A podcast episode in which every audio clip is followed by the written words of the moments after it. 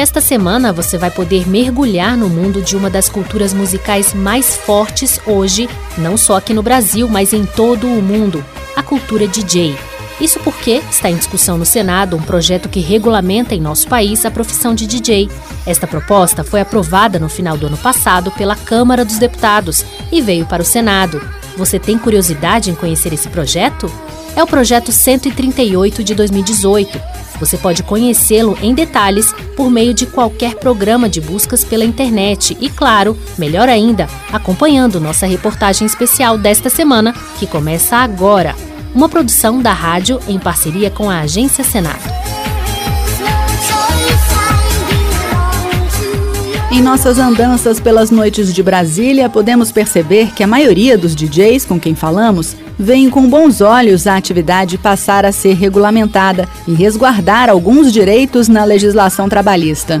É o caso, por exemplo, da DJ Minimari, conhecida em Brasília por atuar em festas techno, no pop, indie rock e anos 90. Eu sou a Minimari, eu já atuo como DJ há seis anos já. A minha área assim, principal é o cenário LGBT da cidade.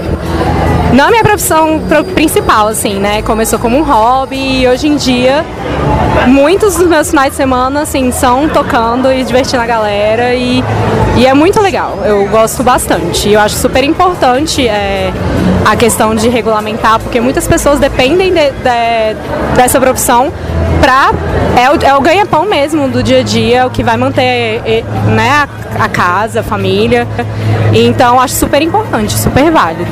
O interessante é que esta proposta, até o momento, tem obtido muito apoio também na sociedade. Na página E-Cidadania do Senado, quase mil pessoas já opinaram sobre o projeto, com um índice de apoio próximo a 90%. A iniciativa de regulamentar a profissão partiu do Sindex, o Sindicato dos DJs Profissionais de São Paulo. Criado em 2003, se orgulha por ter sido o primeiro sindicato aberto em todo o mundo para lutar pelos direitos dos DJs. Na Câmara dos Deputados, a proposta do Sindex foi adotada pelo deputado Vicente Paulo da Silva, o Vicentinho do PT de São Paulo, um dos fundadores da CUT, a Central Única dos Trabalhadores. E a partir de um relatório da deputada Maria do Rosário, do PT do Rio Grande do Sul, foi aprovada no final do ano passado no plenário da Câmara, sendo depois enviada ao Senado. Agora está na Comissão de Assuntos Sociais.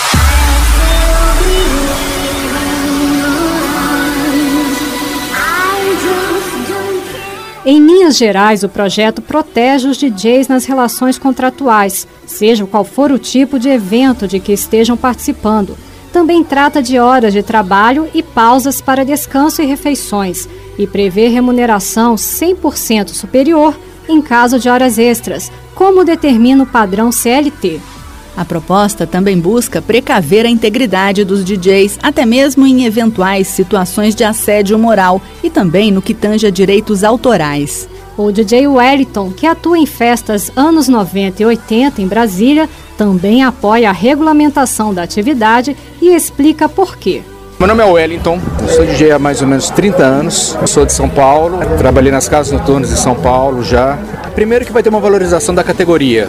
E havendo essa regulamentação da, do DJ, passa a haver uma valorização maior. Aqueles DJs que são realmente da profissão vão se aperfeiçoar mais. Isso aumenta é, o ganho do DJ. Como profissão regulamentada, passa a haver também recolhimento de impostos também, né? Então eu acho que todo mundo tende a ganhar. Não fica como ah, o DJ, como se fosse, não, vem tocar, você se diverte na festa. Não, não é assim. Eu conheço N pessoas que mantêm uma família com o trabalho de DJs. Porque não é só chegar ali na frente e tocar. Tem a locação de equipamento, tem a questão da iluminação, né?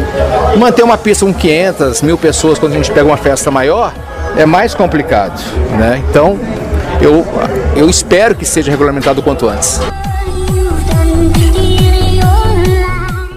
Na próxima parte, você vai ouvir mais sobre garantias de direitos presentes no PLC 138 de 2018, música eletrônica e mais entrevistas com DJs.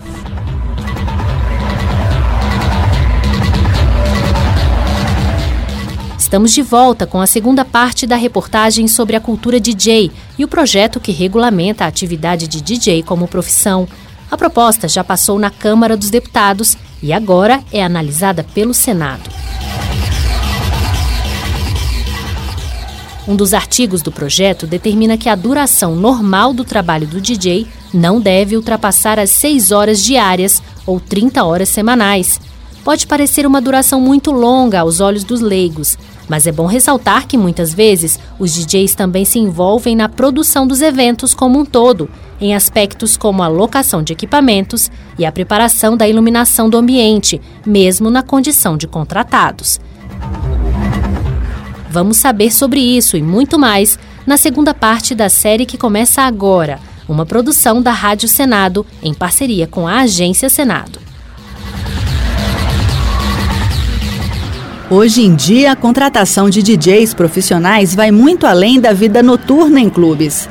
Tem se tornado cada vez mais comum a contratação de profissionais gabaritados para eventos corporativos dos mais variados, para eventos multiculturais em que eles cuidam da música ambiente ou até mesmo para festas de amigos ou familiares, entre outras possibilidades. Todas estas possibilidades podem estar condensadas num texto de projeto de lei, procurando evitar que profissionais sejam lesados por carga excessiva de trabalho e maus empresários ou contratantes. O DJ Jones 3000 nos detalha agora que a uma hora e meia em que atua à frente do público é a ponta do iceberg do trabalho de um DJ que leva a sério sua atividade, que procura centrar-se especialmente na seleção de conteúdo ele apoia que a profissão seja regulamentada. Hoje em dia a profissão de DJ amadoramente é exercida por diversas pessoas e é, eu acho que ela é bem pouco valorizada mesmo. O momento ali de uma hora, uma hora e meia para tocar é uma coisa, é o mínimo, é bem a pontinha do iceberg do que aparece do trabalho do DJ, que é muito maior o, o pós, o antes, então acho que é bem importante sim. É, às vezes acontece coisas que você não espera de chegar para tocar e não conseguir, o equipamento ser ruim, é, não receber também, o evento não dar bom e o pessoal não pagar, uma coisa que eu acho errado, porque independente de que seja bom ou ruim, o pessoal vai lá, sai de casa, pesquisa, trabalha e vai lá, então já tive experiências ruins, isso não é legal. Às vezes você acaba se envolvendo, indo nos eventos que não são tão bem produzidos e você acaba recebendo o pato de todo um evento mal produzido ou coisa que não acontece. Jones 3000 é destes DJs autorais. Está quase sempre envolvido em eventos de música alternativa e vanguardista, especialmente focados no techno, deep house e outros estilos da música eletrônica. Já há oito anos no meio, há cerca de dois anos, o DJ Jones 3000 passou a produzir seus próprios eventos em Brasília, sendo bem sucedido com seu enfoque alternativo a questão da música eletrônica não é só uma questão de, de você gostar, é, de profissão, etc. Você acaba gostando e levando para a vida inteira. É uma coisa assim que é praticamente como se fosse uma religião. Você muda várias coisas da sua vida, mas gostar de uma parada de música eletrônica você vai gostar sempre. Eu saio desde 1999 e eu já mudei várias coisas na minha vida. A música eletrônica continua. Então isso é uma coisa que permanece, é uma coisa bem viva, bem crescente. E quando você entra faz parte, o negócio te envolve de verdade. Você, minha namorada eu conheci na balada e hoje a gente mora dois anos juntos.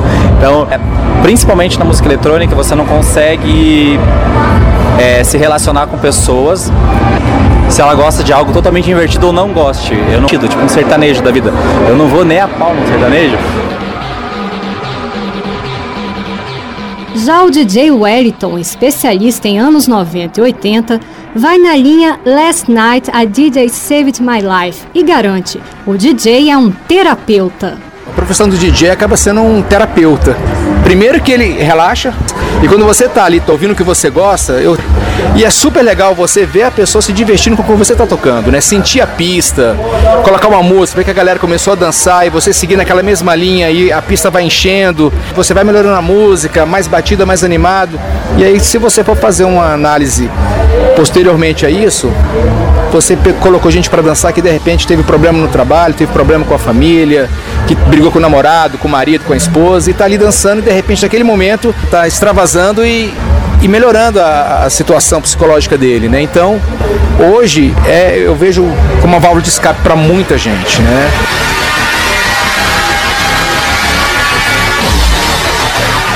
Na próxima parte da reportagem especial, você vai ouvir mais sobre as polêmicas em torno da regulamentação de atividades e DJs falando contra e a favor ao projeto 138 de 2018.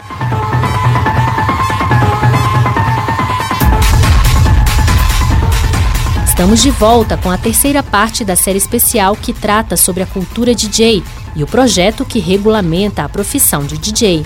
Nesta terceira parte, você vai ouvir mais sobre as polêmicas relacionadas à regulamentação de atividades no setor de serviços no Brasil, DJs falando contra e a favor da regulamentação da própria profissão e entrevistas com frequentadoras das baladas LGBT. Historicamente, todo o processo de regulamentação de uma atividade no Brasil costuma ser um processo tortuoso os críticos lembram sempre de um dos princípios do artigo 5 da Constituição, que diz que é livre o exercício de qualquer trabalho, ofício ou profissão. Com base neste princípio, é muito comum que o governo federal, independentemente da orientação ideológica predominante, vete projetos aprovados pelo Congresso Nacional regulamentando atividades, especialmente no setor de serviços. A crítica é que este tipo de regulamentação estabelece reservas de mercado, tolhendo a liberdade de iniciativa. A própria regulamentação da profissão de DJ já sofreu dois vetos no passado.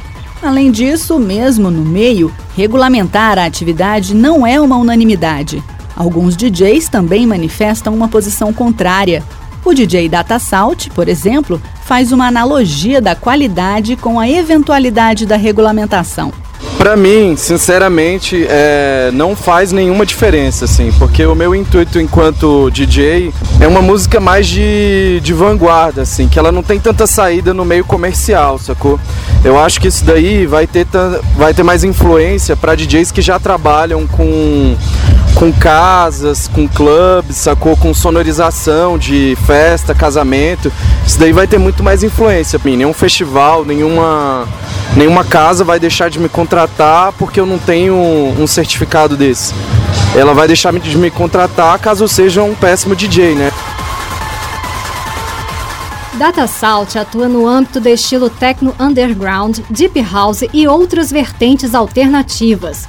Como já tem 15 anos de atuação, não precisaria se preocupar com o certificado. A proposta garante o documento para todos os DJs que conseguirem comprovar pelo menos 5 anos de atuação na Subsecretaria Regional do Trabalho.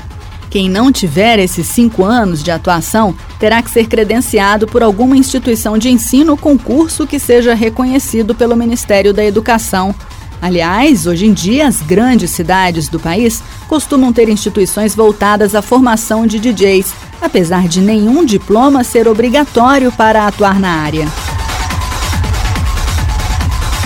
Já o DJ Abene Remix, que atua na cena LGBT de Brasília, vê com bons olhos a regulamentação e explica por quê.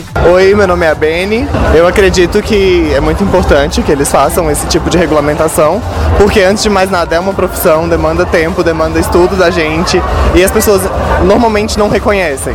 É muito complicado mesmo atender o mercado de DJs de Brasília, porque assim, não é algo que as pessoas valorizam por não ser uma profissão de fato. Então, tornar isso profissão traz mais valor pra gente e melhora também as festas porque a gente consegue trabalhar melhor, estudar melhor, enfim, ficar mais profissionalizado. A gaúcha Yasmine Lunelli, de 21 anos e frequentadora de festas clubber, valoriza o trabalho dos DJs. Eu sou a Yasmine Lunelli, tenho 21 anos, sou do Rio Grande do Sul e tô aqui só curtindo. Cara, eu acho surreal, porque assim, eu acho que mexer com uma galera, assim, animar a galera é, é, é uma responsabilidade incrível.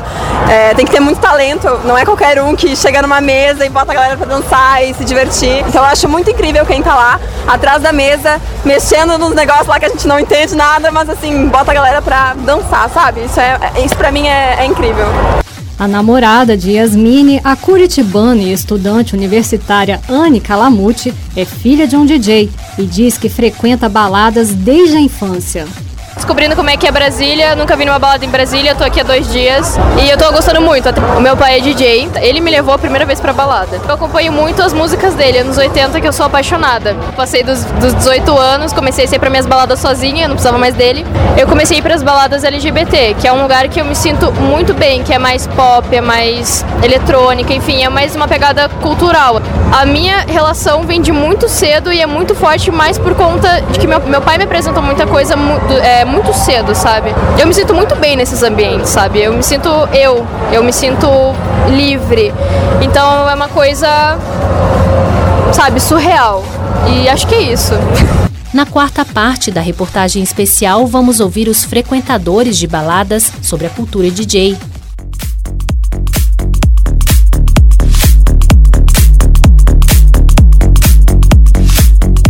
Estamos de volta com a quarta parte da nossa reportagem especial que trata da regulamentação da atividade de DJ no Brasil e outros aspectos da cultura DJ.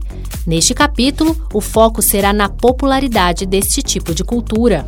Confira o trabalho do repórter Sérgio Vieira, da Agência Senado, na reportagem produzida por ele e por Maíra Batista. Se você está acompanhando esta série desde o início, sabe que já tratamos de pontos importantes do projeto UPLC 138 de 2018, como garantias contratuais ligadas à jornada máxima, pagamento de horas extras e resguardos ligados a direito autoral ou eventual assédio moral, entre outros pontos.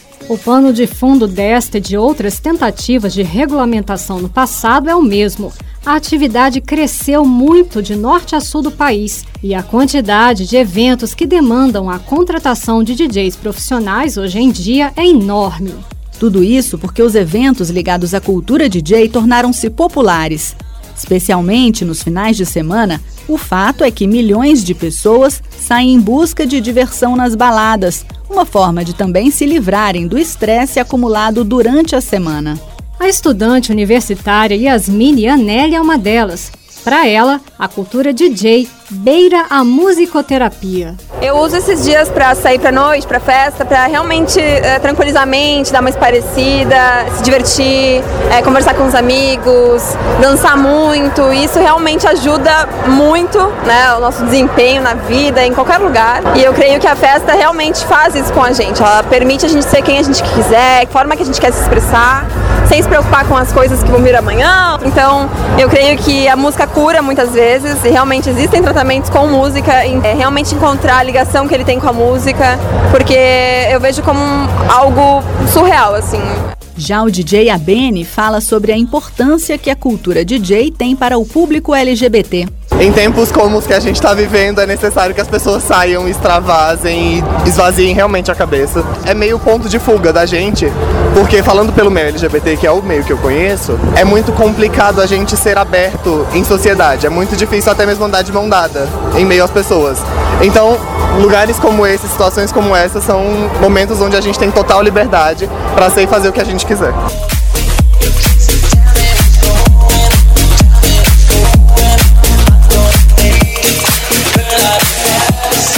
O DJ Data Salt, militante da cena techno underground e do deep house, que são estilos alternativos de músicas eletrônicas, também fala sobre a socialização proporcionada pela cultura.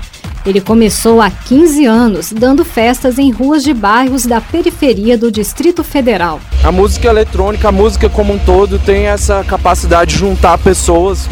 Desde o início, quando eu comecei a fazer festa, comecei fazendo festa de graça, que o intuito da festa era ter todo tipo de gente misturado, assim. Então uma festa na rua, de graça, ela tem um aspecto diferente, assim. É, tá ali desde o morador de rua, que, que já vive o local ali, é, tem pessoa classe média alta, tem gente rica, tem muito pobre. Então todo mundo tá ali habitando o mesmo ambiente pacificamente, ninguém brigando, tudo na paz. E para mim esse é o é a grande coisa assim, sacou de tipo juntar pessoas num ambiente assim a fim de, de produzir essa coisa maravilhosa que é as pessoas estarem juntas ali por um bem comum, né? Pelo acesso à cultura, pela diversão, pela música.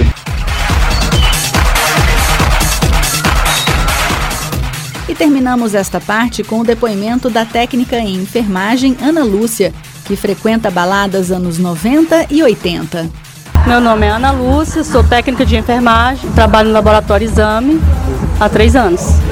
Bom, relação com a música, eu gosto que eu viajo, eu vou além do túnel do tempo, procuro buscar o antigamente, né?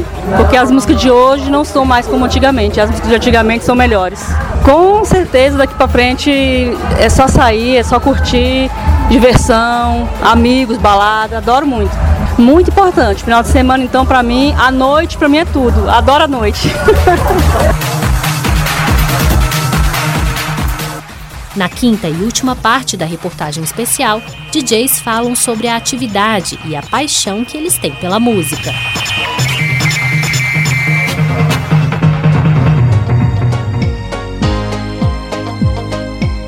Na última parte da reportagem especial sobre a cultura DJ e o projeto que regulamenta esta atividade como uma profissão, o PLC 138 de 2018, você vai ouvir relatos de DJs que trabalham na noite de Brasília e do prazer de trabalhar com a música.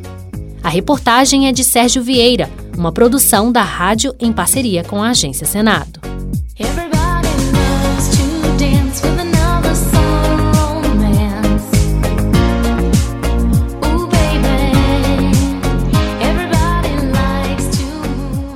Começamos com o DJ Wellington, que já tem mais de 30 anos como DJ nas costas. Ele começou no final da década de 1980 em boates de São Paulo 30 anos depois, comenta um pouco desta longa trajetória. Antigamente eram as picapes, os mixes, e quando você faz uma mixagem para uma batida da música que está entrando ficar igual a da outra, antigamente a gente fazia contagem de cabeça, né? Sabia o tempo da música, quantas batidas por minuto tinha, que era o BPM. Hoje não, hoje com os controladores, com softwares, essa informação já vai na tela para você.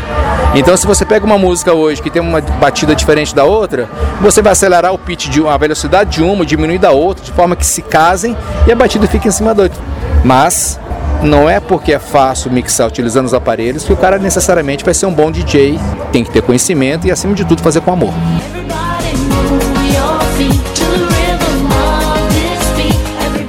Já são 30 anos atuando e o DJ Wellington deixa claro que quer mais. Eu espero tocar até até ficar velhinho. isso aqui é, é viciante. É aquilo que eu falei, isso aqui é minha terapia. Eu não tenho hábito de, de ir para bar, beber e tudo mais. Eu gosto de ouvir música, gosto de mixar. E é muito gostoso você se divertir e fazer as pessoas se divertirem. Então, acho que a, a, o retorno é dobro. Né? Você se anima, vê que está animando as pessoas, aí é só satisfação. Então eu espero continuar nessa profissão por muito mais anos.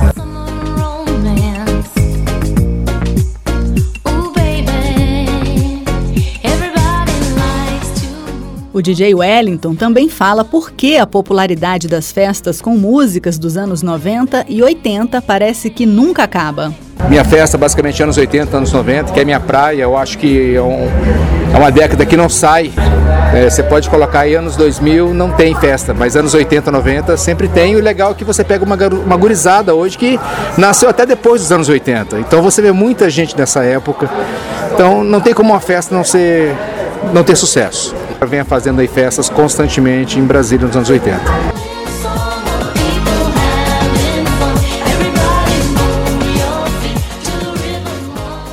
Já o DJ Data Salt, especialista em techno, underground e deep house, é taxativo. DJ é cultura. Hoje eu sou, tipo, sei lá, um viciado em música. Eu vivo isso 24 horas por dia.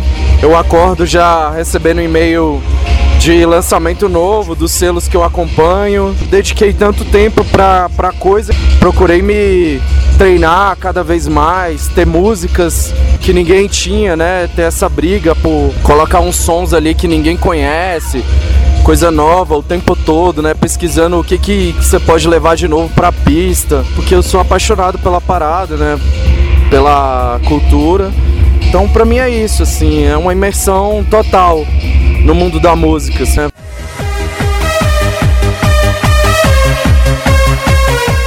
Terminamos a nossa reportagem especial com a DJ Minimari, atuante na cena LGBT, tecno, alternativo e pop. Eu sempre fui uma pessoa muito musical, muito. E inclusive, é, acho que foi por conta disso que eu me tornei DJ. O meu amigo, que era DJ, que convidou para tocar junto com ele um dia. Então ele começou a me ensinar como convidada. E eu fiquei apaixonada. E desde então nunca mais parei. Então a minha relação com a música vem desde sempre. Assim, acontece de se eu tocar muito durante a semana, eu não querer ouvir música em casa, no carro, não querer. Mas eu a música tá dentro de mim, assim, eu não, não vivo sem música. É uma coisa meio meio doida assim. É... A DJ Minimari é outra que confirma que não se importaria em morrer em cima de uma picape. Eu pretendo ficar muitos, muitos anos ainda tocando e me envolvendo.